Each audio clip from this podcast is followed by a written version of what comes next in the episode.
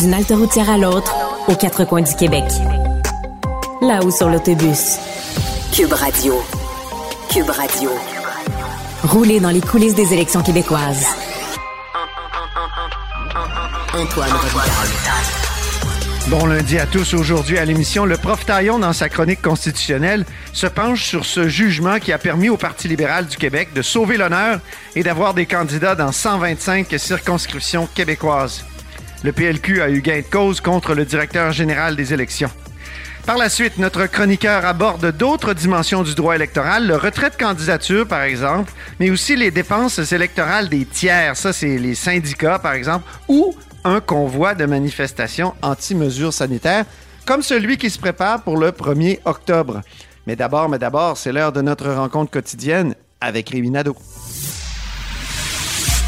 Réminado. Tout a été mauvais. Ça a été un spectacle désolant. C'était triste de voir ça.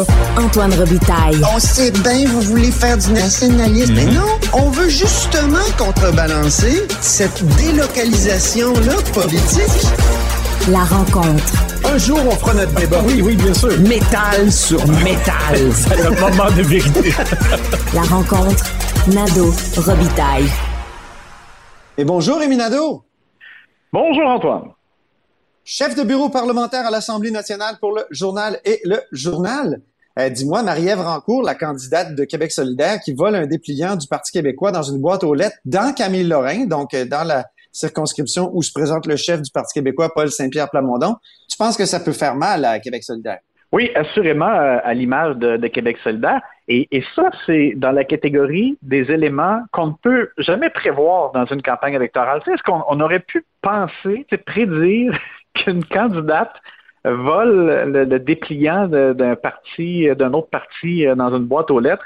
Non. C'est le genre de choses qu'on, qui est vraiment une surprise euh, et euh, qui, euh, qui sort aujourd'hui dans les médias. Et Marie-Ève Rancourt, elle est avocate, donc c'est particulier aussi de voir qu'elle ait pu avoir ce comportement-là répréhensible. Ça n'a pas été très long euh, dès qu'il a commencé. C'est pas un gage de moralité, là. C'est pas un. Être avocat, c'est, c'est loin d'être un gage de moralité quand même, Rémi. non, raison, mais tu me je veux permets. dire. Non, je sais, t'as raison, mais ce que je veux dire, c'est que c'est, c'est étonnant donc euh, qu'elle pose un geste comme celui-là, tu sais, en, en étant une personne qui, qui est extrêmement au courant euh, de l'impact que ça peut avoir et, et, et du, euh, de l'importance de respecter les règles. Donc, tu sais, j'ai trouvé ça étonnant et, euh, et ça pas été long, donc j'allais Oui, dire. parce que est-ce que c'est une est-ce que c'est un vol?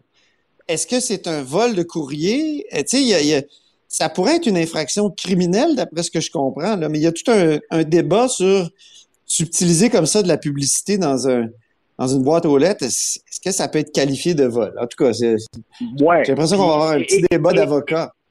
Et dès que ça a commencé à circuler sur les réseaux sociaux, les, vidéos là, qui, montraient donc qu'il y avait une, une dame qui euh, déposait dans une boîte aux lettres euh, un pamphlet du Parti québécois et par la suite, elle-même, Mme Rancourt, donc qui passe, qui met son dépliant à elle, mais qui enlève celui du Parti québécois, elle repart avec.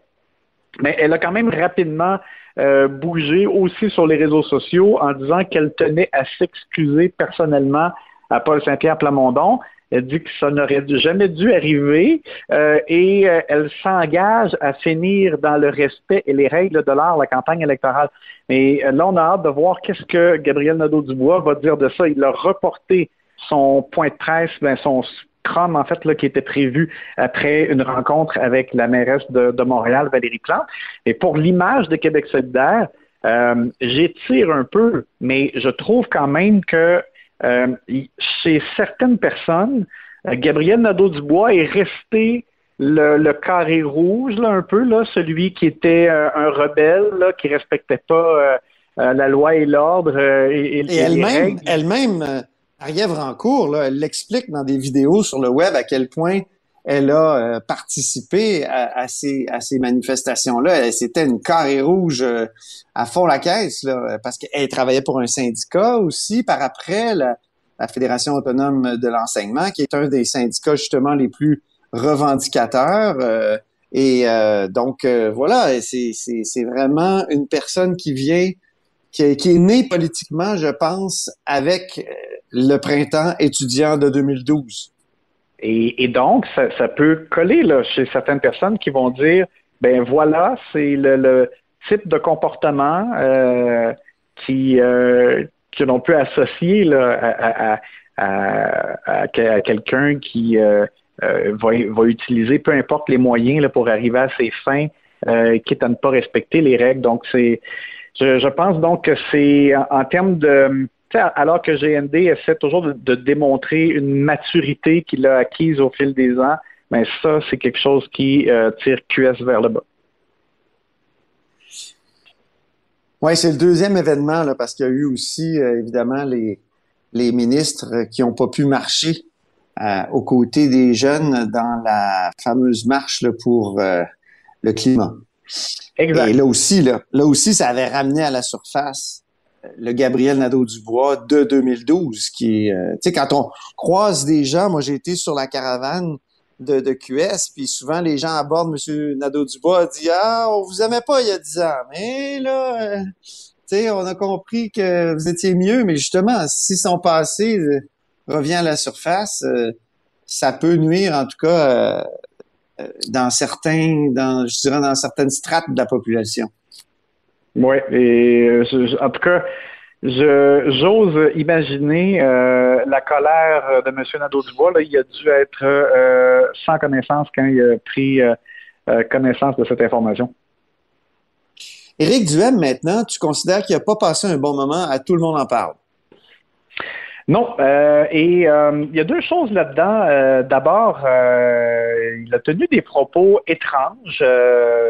si on le prend au mot, on pourrait croire que l'élection d'un gouvernement du Parti conservateur du Québec ferait en sorte que, que la pandémie serait finie. Et il, a, a comme associé ça directement. Gabriel Nadeau-Dubois, qui est à ses côtés, a comme sursauté. On ben, c'est vraiment bizarre. Les, il a cherché à se reprendre après en disant non, mais c'était à propos de, des mesures sanitaires, il en aurait pu. Euh, bon, euh, mais il a aussi dit, autre élément étrange, quand on lui a remis sur le nez le fait qu'il y avait des de ces candidats euh, qui avaient retweeté un message en faveur du port d'armes pour les professeurs, par exemple, ou que d'autres avaient été filmés euh, s'étaient filmés eux-mêmes, en fait, là, en proférant des, des, des choses vulgaires à l'endroit de François Legault, par exemple, à la télévision. Euh, puis il a dit on, a tous eu euh, ce genre de. On a, on a tous tweeté des choses, on a, on a tous eu ce genre de comportement pendant la pandémie. Ça aussi, j'ai trouvé que ça n'avait comme pas de bon sens. Je ne sais pas si toi, tu as déjà proféré des insanités euh, à l'endroit du docteur Arruda. Oui, c'est comme si. disait que tout le monde, sans exception, avait commis des trucs comme ceux-là. ou des excès, ou des... Euh, non, c'était étrange, effectivement, mais c'est c'est une des stratégies rhétoriques d'Éric Duhem, hein, de, de, de, relativiser à l'extrême. Hein, et ben, c'est ça. Il avait dit là, à propos d'un de ses candidats euh, qui avait proféré là aussi des, des propos un peu étranges et, et peut-être anti-vax. Il avait dit ben il faut comprendre que pendant la pandémie, les gens ne l'ont pas eu facile. Alors, il faut être indulgent. Ah oui? Il faut être indulgent. Est-ce qu'il ne faut pas être indulgent aussi pour les politiciens qui ont dû prendre des décisions très difficiles, peut-être même parfois, effectivement, à, posteriori, qu'on peut considérer comme excessive, mais l'indulgence, euh, on dirait que ça va juste dans un sens pour lui. Ben, c'est ça, parce que les autorités, clairement, ont pris des décisions à contre-cœur aussi. On le sait, M. Legault l'a tellement répété que ça lui, comment ça lui avait fait mal de fermer des commerces alors que euh, c'est quelqu'un qui, euh, qui est très proche du secteur des entreprises. Et, euh, par contre, il y a une chose que j'ai aimé, en tout cas, c'est que ce matin, je regardais le, le, fil Twitter d'Éric Duhem et je m'attendais à ce qu'il déplore là, euh, d'avoir été traité injustement. De, dîner de, con. Moi, je m'attendais à l'expression dîner de con. Oui, c'est ça. Parce que c'est, c'est le style d'Éric Duhem. Hein. Il s'est plaint depuis le début de la campagne à quelques reprises. Pourquoi y a juste il y a juste à moi qu'on reproche de ne pas avoir porté un masque, pourquoi pas les autres? et c'est souvent erronément dans, son, argumentaire. Mais là, aux surprises quand même, je, voulais le souligner, euh, j'ai vraiment scruté et euh, il n'y a pas de pas de message de ce genre-là. Donc, Éric Duhem, au moins cette fois-ci, euh, c'est pas attaqué au format ou aux médias ou peu importe. Il n'est pas, pas revenu là-dessus. Donc, au moins ça, j'espère que c'est une tendance qu'il va continuer d'observer. Pour ce qui est des règles électorales, par contre, c'est sûr qu'il va déplorer les distorsions du système.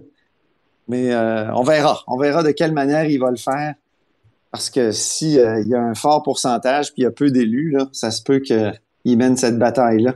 Euh, exact. Donc, dis-moi, dis-moi, là où les chefs vont butiner en cette dernière semaine, ça va être assez révélateur. Donc, tu vas vraiment suivre les, caravanes. Ben, c'est parce qu'on on voit euh, où les euh, partis euh, voient des gains possibles. Vraiment, par exemple, Éric Duhem, il va aller dans Lobinière-Frontenac, Port-Neuf, Bellechasse. C'est vraiment des secteurs où le Parti conservateur peut euh, avoir de bons résultats. Euh, il va terminer en se rendant dans Chauveau parce que c'est sa circonscription et on sait que ça, c'est le, comté sur lequel il mise le plus pour se faire élire d'abord lui-même. Euh, on voit du côté du, de la CAC aussi, M. Legault, qui va aller dans l'est du Québec euh, son parti a, coulé des informations aussi sur un sondage qu'ils ont fait faire qui démontre, ben, selon eux, qu'ils ont une bonne avance dans les intentions de vote.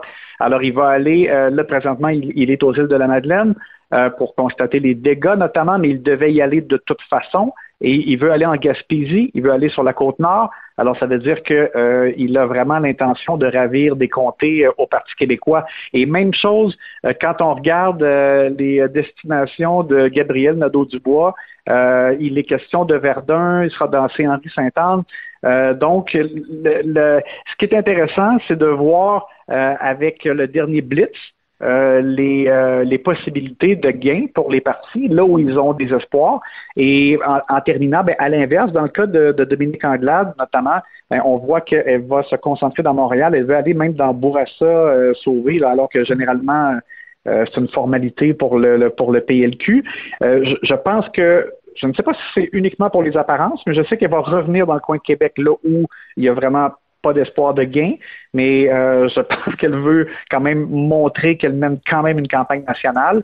Euh, il est question aussi que durant le week-end, elle se rende euh, dans le Nord. Et bon, alors ça, ça sera surveillé. Puis on, sent quand même une volonté et une, une intention de son côté là, d'essayer de, consolider et de, je dirais même, j'utiliserais l'expression sauver des meubles dans le coin de Montréal.